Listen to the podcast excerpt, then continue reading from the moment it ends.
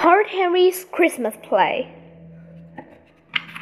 by Francesca Simon and by Miranda Richardson. Horrid Henry slumped on the carpet and willed the clock to go faster. Only five more minutes to home time. Already, Henry could taste those crisps he'd been sneaking from the cupboard. Miss Battleaxe droned on about school dinners. Yuck! The new drinking fountain. Blah blah blah. Math homework. Blah blah blah. The school Christmas play. Blah blah. What? Did Miss Battleaxe say? Christmas play? Horrid Henry sat up. Ah, this is a brand new play with singing and dancing, continued Miss Battleaxe. And both the older and the younger children are taking part this year. Singing? Dancing? Showing off in front of the whole school? Years ago, when Harry was in Fantasy class, he played 80th Strip in the nativist play and had snatched the baby from the manger and refused to hand him back. Harry hoped Miss Battleaxe wouldn't remember, because Harry had to play the lead. He had to. Who else but Henry could be an all singing, all dancing Joseph? I want to be Mary, shouted every girl in the class. I want to be a wise man, shouted Ruth Ruff. I want to be a sheep, shouted Alex Andrew. I want to be Joseph, shouted Horrid Henry. No, me, shouted Jazzy Jim. Me, shouted Brittany Bryan. Quiet, shrieked Miss Battleaxe. I'm the director, and my decision about who will act which part is final. I've cast the play as follows Margaret, you will be Mary. She handed her a think script. Moody Margaret whooped with joy. All the other girls glared at her. Susan, front legs of the donkey. Linda, hind legs. Cows, Fauna and Claire, blades of grass. Miss Battleaxe continued, angling parts.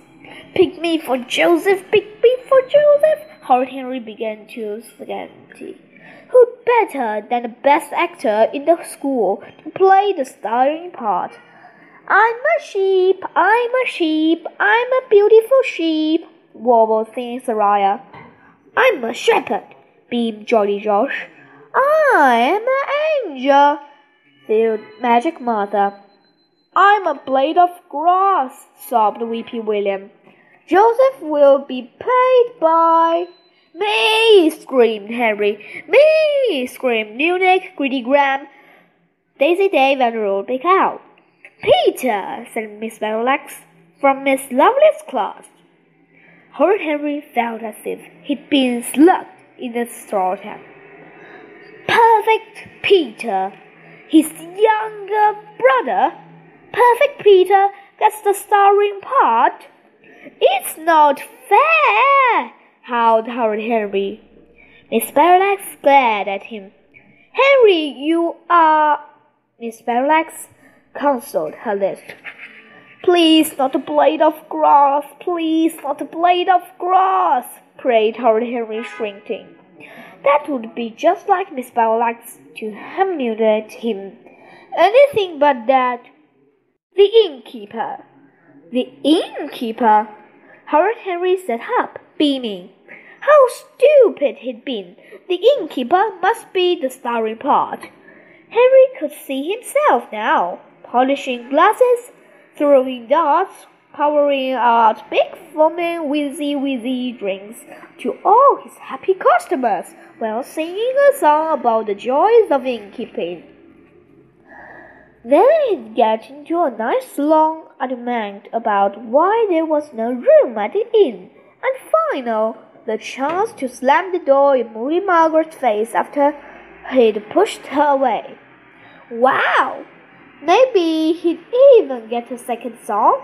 Ten green bottles would fix right into the story. He'd hmm. sing and dance while looked his less tangled classmates of the wall. Wouldn't that be fun? Miss Battleaxe handed the page to Henry. Your script, she said. Henry was puzzled. Surely there were some pages missing. He read, Joseph knocks. The innkeeper opens the door. Joseph, is there any room at the inn? The innkeeper, no. The innkeeper shuts the door. Horrid Henry turned over the page. It was blank. He held it up to the light. There was no secret writing. That was it. His action part was only one line, one stupid pine line. Not even a line, a word. No.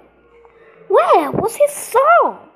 Where was his dance with the bottles and the guests at the inn? How could he, horrid Henry, the best actor in the class and indeed the world, be given just one word in the school play? Even the donkeys got a song. Worse, after he said his one word, Perfect Peter and Moody Margaret got to yank for hours about the mangers and wise men and shepherd and sheep, and then sing a duet while he, Henry, hung about behind the hay with the blaze of grass. It was so unfair. He should be the star of the show not his stupid worm of the brother. Why on earth was Peter cast as Joseph anyway? He was a terrible actor. He couldn't sing. He just squeaked like a squeaked toad. And why was Margaret playing Mary? Now she never stopped bragging and swaggering.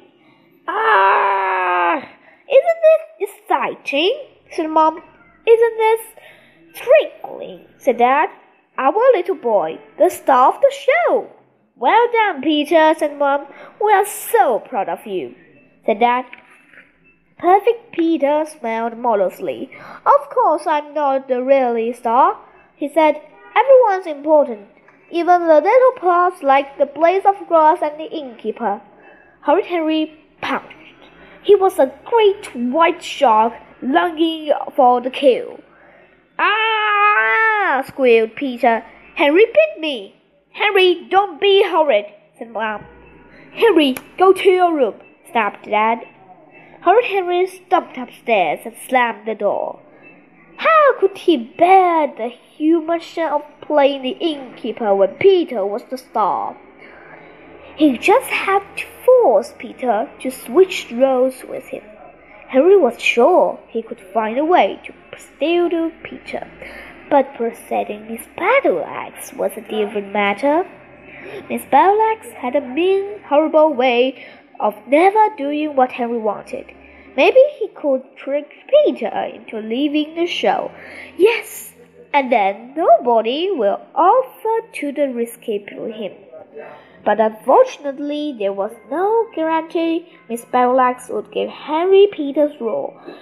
She'd probably just replace Peter with Goody Goody Gordon. He was stuck. And then Henry had a brilliant, spectacular idea. Why hadn't he thought of this before? If he couldn't play a bigger part, he'd just have to make his part bigger.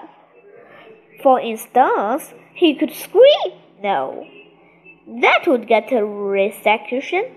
Or he could bellow. No, and then hit Joseph. I'm an angry innkeeper, thought Horrid Henry, and I hate guests coming to my inn. Suddenly, no was like Joseph. Or he could shout. No, hit Joseph, then rob him. I'm a robber innkeeper, thought Henry. Oh, I'm a robber pretending to be an innkeeper. That would liven up the play a bit. Maybe he could be a French robber innkeeper, shout none and rob Mary and Joseph. Or he was a French robber pirate innkeeper, so he could shout none tie Mary and Joseph up and make them walk the plank. Hmm, thought Horrid Henry, maybe my part won't be so small. After all, the innkeeper was the most important chapter. Result had been going on for forever. Horrid Henry spent most of his time slumping in the chair. He never seen such a boring play. Naturally, he'd done everything he could do to improve it. Can't I add a dance? asked Henry. No, smiled Miss Benedict. Can I add a teeny weeny little song? Henry pleaded. No, snapped Miss Benedict. But how does the innkeeper know there's no room? said Henry. I think I should. Miss Benedict glared at him with her right eyes. One more word from you, Henry, and you change places with Linda, snapped Miss Benedict. Blaze of grass. Let's try again. Eek.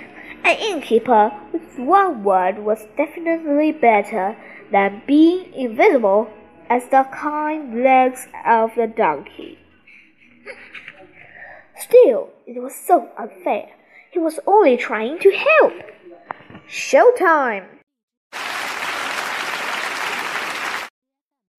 Towel was to be found in any local shop. Moms and dads had been up all night fantastically seeing customers. Now the waiting and the receiving were over. Everyone lined up on stage behind the curtain.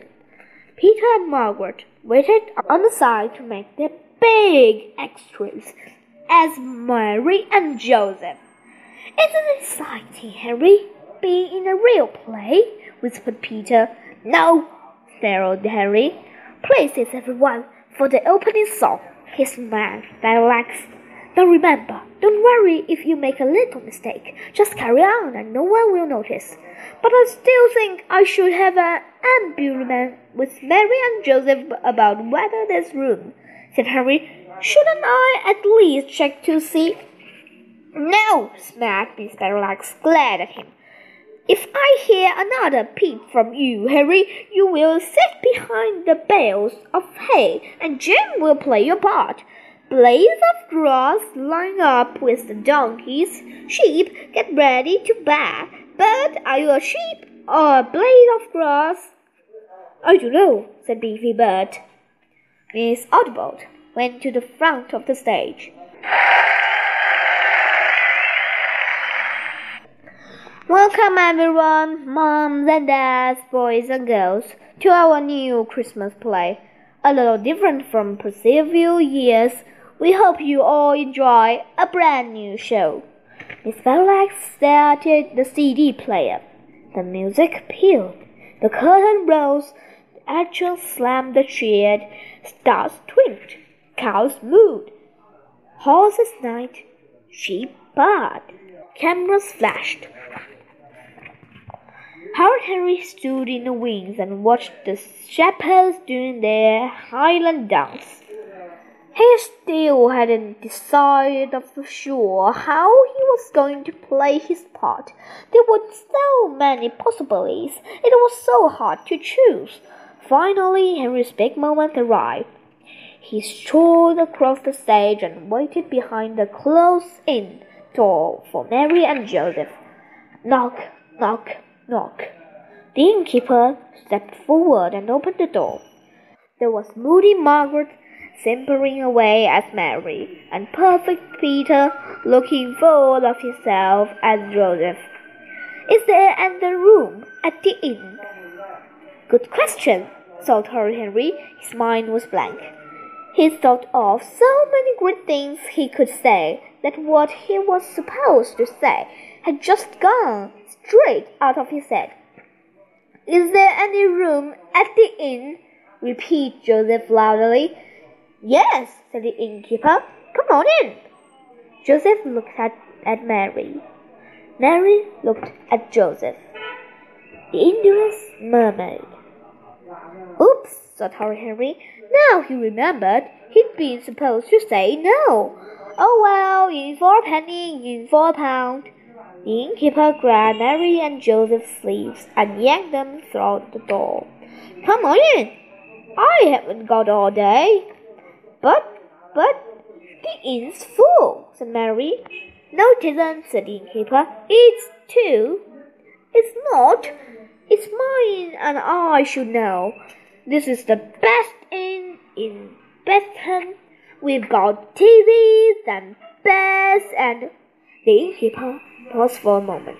What it is having them? And computers? Mary glared at the innkeeper. The innkeeper glared at Mary. The spelllegs gathered finally from the wings. The inn looks full to me, said Mary firmly. Come on, Joseph, let's go to the stable. Oh, don't go there. You've got fleas, said the innkeeper. So, said Mary. I love fleas, said Joseph weakly, and just full of mantua. So are you, snapped Mary. Don't be hurried, Mary, said the innkeeper severely. Now sit down and rest your weary bones, and I'll sing you a song, said the innkeeper, starting singing.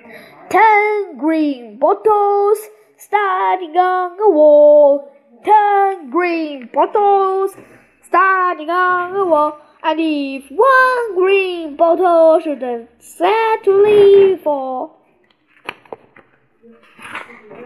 Oh, moaned Mary. I'm having the baby. Can't you wait till I've finished my song? snapped the innkeeper. No, bellowed Mary. Miss Marlax drew her hands across her throat. Henry indulged her. After all, the show must go on. Come on, Joseph, implored Mary. We're going to the stable. Okay, said Joseph. You're making a big mistake, said the innkeeper. We've got stainless TV. And Miss Battleaxe ran on stage and nabbed him. Thank you, innkeeper. Your other guests need you now, said Miss Battleaxe, grabbing him by the collar. Merry Christmas! hurried Henry as she yanked him off stage. There was a long silence. Bravo! said Moody Margaret stepped out. Mom and Dad weren't sure what to do. Should they clap or run away to a place where no one knew them? Mom clapped. Dad his face in his hands. Do you think anyone noticed? whispered Mom. Dad looked at Mrs. Oddbod's grim face. She sank down in his chair. Maybe one day he would learn how to make himself invisible. But what was I supposed to do? said Harry afterwards in Miss Oddbod's office. It's not my fault I forgot my line. Miss Battleaxe said not to worry. If we made a mistake, just carry on. Could he help it if a star was born?